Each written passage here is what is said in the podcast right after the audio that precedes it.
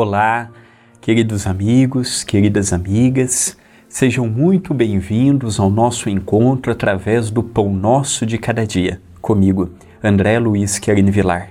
Agradeço à TV A Caminho da Luz, agradeço ao Centro Espírita Perdão, Amor e Caridade, o CEPAC, pela oportunidade de mais um dia encontrarmos juntos, reunidos aqui por este canal.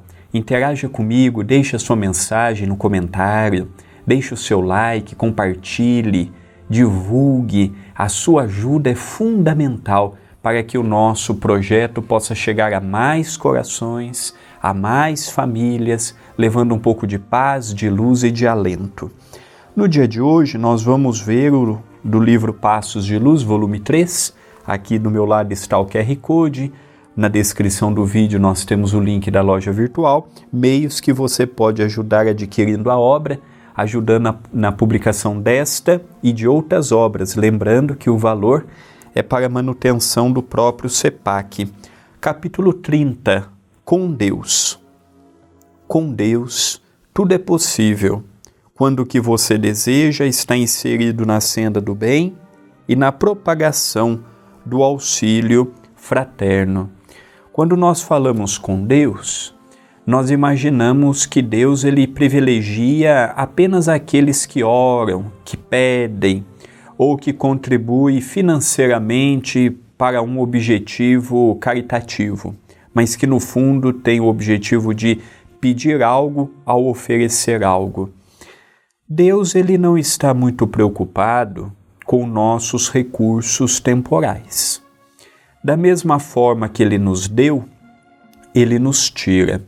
Da mesma forma que ele nos emprestou, ele pede novamente. Quando nós falamos do trabalho no bem, parece até uma, uma coisa lógica, mas não. Tem muitas pessoas que fazem o bem por aparência.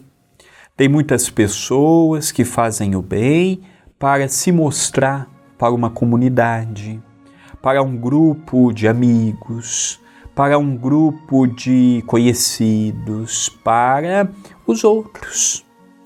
E poucos verdadeiramente fazem o bem como Jesus nos ensinou: que uma mão dê o que a outra não saiba.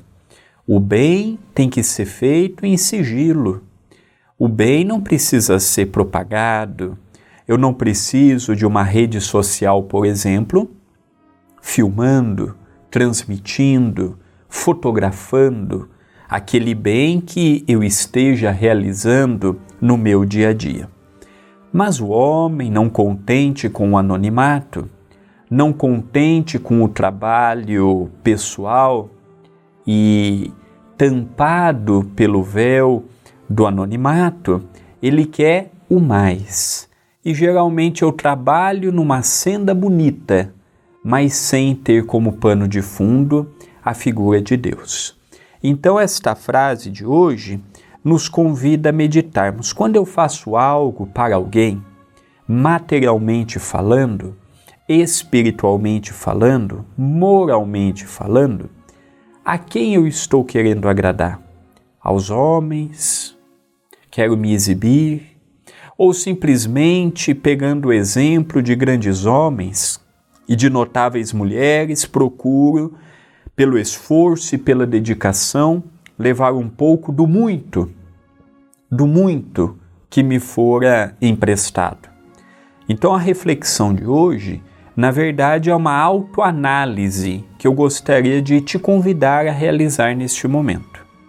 Esta pergunta que eu lancei, ninguém poderá responder por si, para você. Somente você responderá por eu não saber o pensamento do outro, o desejo do outro, a intenção do outro, eu posso até julgar, mas não será um julgamento isento de parcialidade. Então, o meu convite é: quando eu faço algo de bom, quando eu faço algo de meritório, quando eu faço algo visando o próximo, seja o próximo mais próximo, que são os nossos próprios familiares, ou sejam as demais pessoas que nos deparamos.